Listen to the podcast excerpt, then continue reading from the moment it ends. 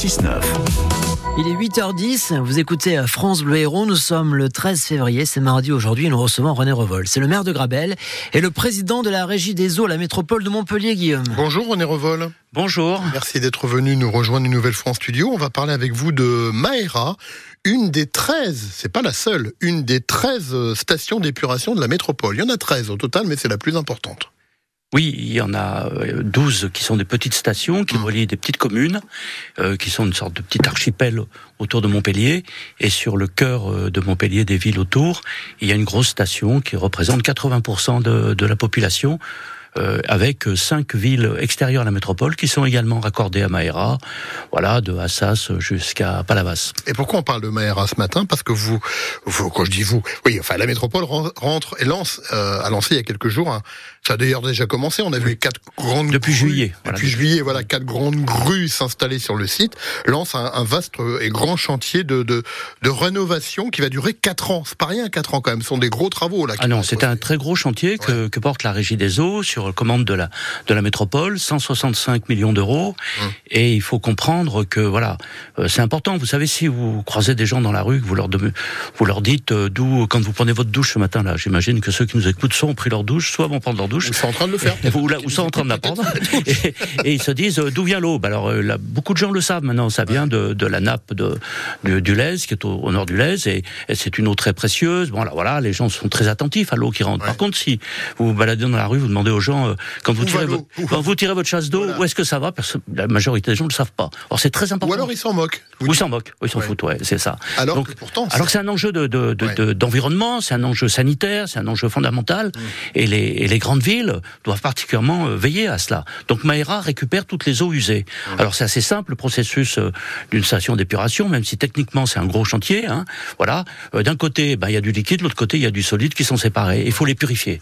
Alors d'un côté, la purification euh, du liquide aboutit à de l'eau qui n'est naturellement pas potable, mais qui est comme de l'eau brute, si vous voulez, qui peut être utilisée. Vous pensez que pour nettoyer les rues, dans toutes les villes de France, à part Paris et une ou deux autres villes, eh bien, on utilise l'eau potable. C'est une aberration. Mmh. Donc, on va utiliser cette eau-là pour arroser les stades, arroser les golfs, arroser tout ce que vous voulez, euh, qui n'est pas euh, fondamental. Et puis, ça permet d'économiser par là même la ressource en eau. C'est ce qu'on appelle la réutilisation des eaux. Actuellement, on envoie 28 millions de mètres cubes dans la mer. La mer n'a pas besoin de ces 28 millions de mètres cubes, elle monte toute seule hein, avec le changement climatique. Ça devient une hérésie environnementale d'envoyer 28 000 mètres cubes. Oui, mais bon, c'est dans tous les bordures de euh, de mer, c'est ce qui se fait à peu près partout. Euh, c'est mieux que d'envoyer les égouts. Il vaut mieux envoyer euh, de l'eau purifiée. Mais bon, réutiliser cette eau, c'est l'évidence. Bon voilà, donc on va le faire. Il faut créer un réseau pour faire ça. C'est un sacré boulot.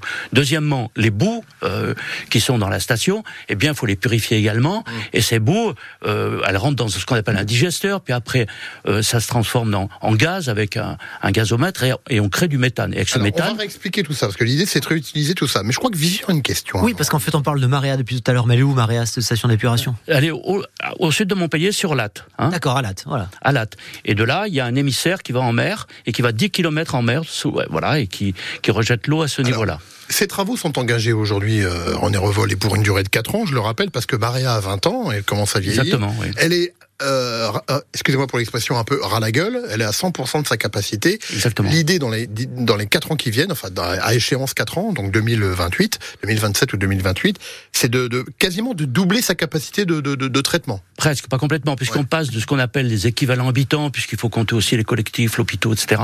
Ouais. Euh, eh bien, euh, qui est aujourd'hui 450 000, eh bien, on va passer quasiment à, juste à 700 000, 695 000. Ouais. Ce qui signifie qu'on aura un instrument qui est tout à fait adapté, non, non seulement à à l'existant, mais qui nous prépare au développement de cette région. Je vous rappelle quand même qu'arrive sur la métropole de Montpellier 6 000 à 7 000 habitants chaque année. Donc ouais, un on peu est... plus, je crois, que c'est plutôt, 10 000, non? Non, non plus, entre 6 et 7 000. c'est un peu ralenti. Ouais. Ah, ça, un... ah oui, c'est un peu ralenti. Bah, Sauf écoutez, que bon, ça, ça, ça avec le prix de l'immobilier qu'on a ici, c'est un peu normal, ça se ralentisse. Hein. Sauf voilà, que ça donc, s'accumule, les nouveaux. Les, euh, voilà, les donc, nouveaux euh, donc, mais il faut accueillir cette population. Il faut, il y a un développement, il faut le maîtriser, ce développement, mais il faut être prêt. Et là, on est avec Maïra, on est prêt pour les 25 ans qui viennent, sans difficulté.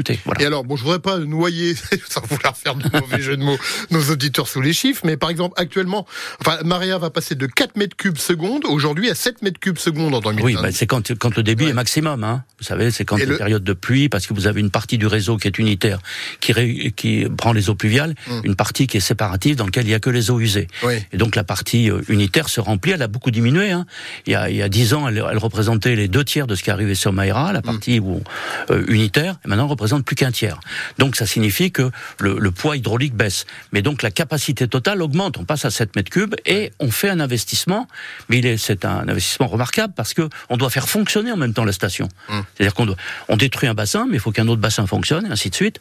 Tout ce travail se fait euh, pendant ces quatre ans, hum. et, et, ainsi on, on, va pouvoir créer une capacité beaucoup plus grande. Non seulement une capacité, une quantité plus grande d'absorption, hum. mais également un traitement de bien meilleure qualité, si vous voulez, pour faire que l'épuration, euh, disons, dépollue la majorité de, de ce qui est dépolluable, euh, pour arriver à ce que je vous ai dit tout à l'heure, c'est-à-dire de, disons, de l'eau bien traitée, et d'autre côté un traitement de tout ce qui est solide. Alors on y arrive. Ce traitement des solides, il y a notamment le biométhane que mmh. Maera sera en capacité de produire, ce qui va permettre quoi? Ce qui va permettre de créer du, de faire du chauffage.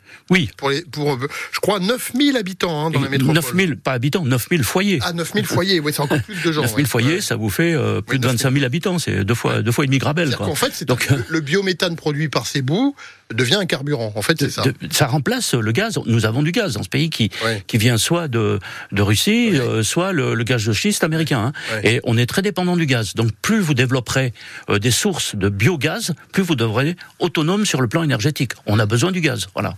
L'idée, donc l'idée, c'est de produire donc du biométhane, mais c'est aussi de réutiliser euh, 70 000 mètres cubes par jour d'eau traité à Marea. Oui. Donc vous l'avez dit, pour des usages d'arrosage, de choses comme ça. Donc on arrête d'aller pomper dans la nappe là. Alors oui, aujourd'hui on, on, on, prend 30 millions de mètres cubes par an à l'intérieur de la nappe du Lèze. Mmh. Ok? Alors c'est une vraie ressource extraordinaire. Et euh, là, bon, cette année, euh, elle n'est pas encore à la moyenne, hein, malgré les quelques pluies qu'il y a eu. Mmh. Euh, en 2022, c'est la catastrophe. Mais on a cette l'ours, qui est un, un, vraiment quelque chose de très important mmh. au niveau de, de, de, de, ce territoire. Si Montpellier n'avait pas cette source, Montpellier n'aurait pas pu se développer. Hein. Mmh. Il faut le savoir. Donc il faut économiser cette ressource en eau avec le changement climatique. Donc c'est une évidence qu'il faut réutiliser les eaux usées une fois traitées. Il y a des pays qui le font plus que nous. Hein. Vous savez, en Espagne, c'est 18% ouais. des eaux usées qui sont réutilisées. En France, on est moins de 1%. Donc il y a de la marge. On peut développer ça. Alors, et il faut le faire. J'ai gardé pour la fin les deux questions qui fâchent René Revol. La première, souvent, Maëra a été décriée pour les nuisances olfactives oui. qu'elle peut provoquer. Ça, ces travaux vont permettre de le régler, ce problème-là. Alors, écoutez, les riverains qui... absolument. Alors d'abord, moi, je voudrais saluer les riverains parce que je vais les voir régulièrement. On débat avec eux. Tout ce dossier a été construit avec eux, et, et vraiment, c'est très important. Donc, d'abord, la station va être entièrement couverte et mmh. avec un système de désodorisation beaucoup plus plus de bassins à ciel ouvert. Voilà, plus de bassins à ciel ouvert. Ça, c'est très important pour les odeurs. Mmh. Il y a une deuxième chose qui produit les odeurs, c'est les camions qui tous les jours tchouchouk euh, partent pour apporter les bouts ailleurs.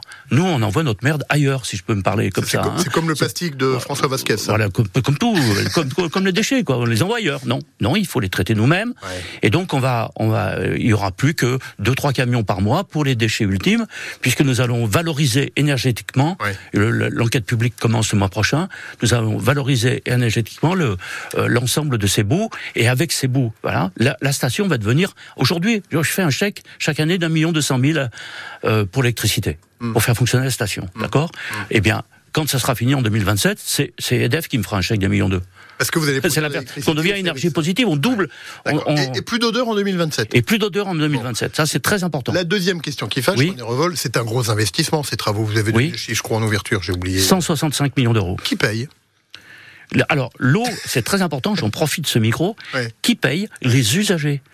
Et aujourd'hui, quand vous payez votre facture d'eau, ouais. vous payez l'eau et l'assainissement. Montpellier Méditerranée Métropole a le tarif de l'eau le plus faible de ouais. toute la côte méditerranéenne. Et avec ça, pendant six ans de régie, vous savez qu'ils font de la régie en 2014-2015, mmh. la régie des eaux a eu six ans, nous n'avons pas emprunté une fois jusqu'en 2022. Sauf que, Parce que ces travaux seront terminés. Ouais, alors, si vous voulez pas terminer, on a Pardon, L'impact sur la facture Oui. Ah ben là, dans l'immédiat, nous avons une hausse sur l'assainissement de 15%, d'accord Mais on arrive, même avec cette hausse, nous arrivons à financer parfaitement euh, sur les quatre ans ce financement-là. Nous avons eu un prêt, un prêt européen bonifié qui est excellent, et ainsi nous pouvons assurer le maintien de ce prix jusqu'en 2030 que nous avons avec des hausses qui seront inférieures à l'inflation actuelle. Donc ça, c'est un problème de gestion, c'est l'avantage de la régie publique. Mmh. Avec la régie publique, nous avons dégagé des excédents parce que nous n'avons pas d'actionnaires, nous n'avons pas de filiales, nous n'avons pas d'impôts sur les sociétés, et, et, et nous, les, les, élus, on n'a pas d'indemnité pour cette euh, régie. Donc ça signifie que on a un outil là qui est assez euh, économe, performant. Bon, il y a 6, 7, 8 ans, on critiquait la régie en disant que ça allait pas. Euh, après 6 ans, elle a très bien marché pour l'eau potable. Mmh. Maintenant, on est passé à l'assainissement et on peut parfaitement euh, arriver à financer. Euh, Donc il n'y aura pas d'impact direct sur la facture des usagers de l'eau dans la métropole de Montpellier. Ça, vous l'avez déjà pris en compte Exactement. Et donc il n'y aura pas de mauvaise surprise dans les 5 ou 6 ans qui viennent non. à ce niveau-là. Non. Merci René Revol. Pas de quoi, merci à vous. Président de la Régie des eaux de Montpellier d'être venu nous parler de ce chantier donc qui vient de débuter à Marea. On se redonne rendez-vous dans 4 ans pour faire le bilan. D'accord. Bravo. vous pouvez en tout cas réécouter cette interview si vous venez d'arriver, pas de problème, vous allez sur notre site internet francebleu.fr à 8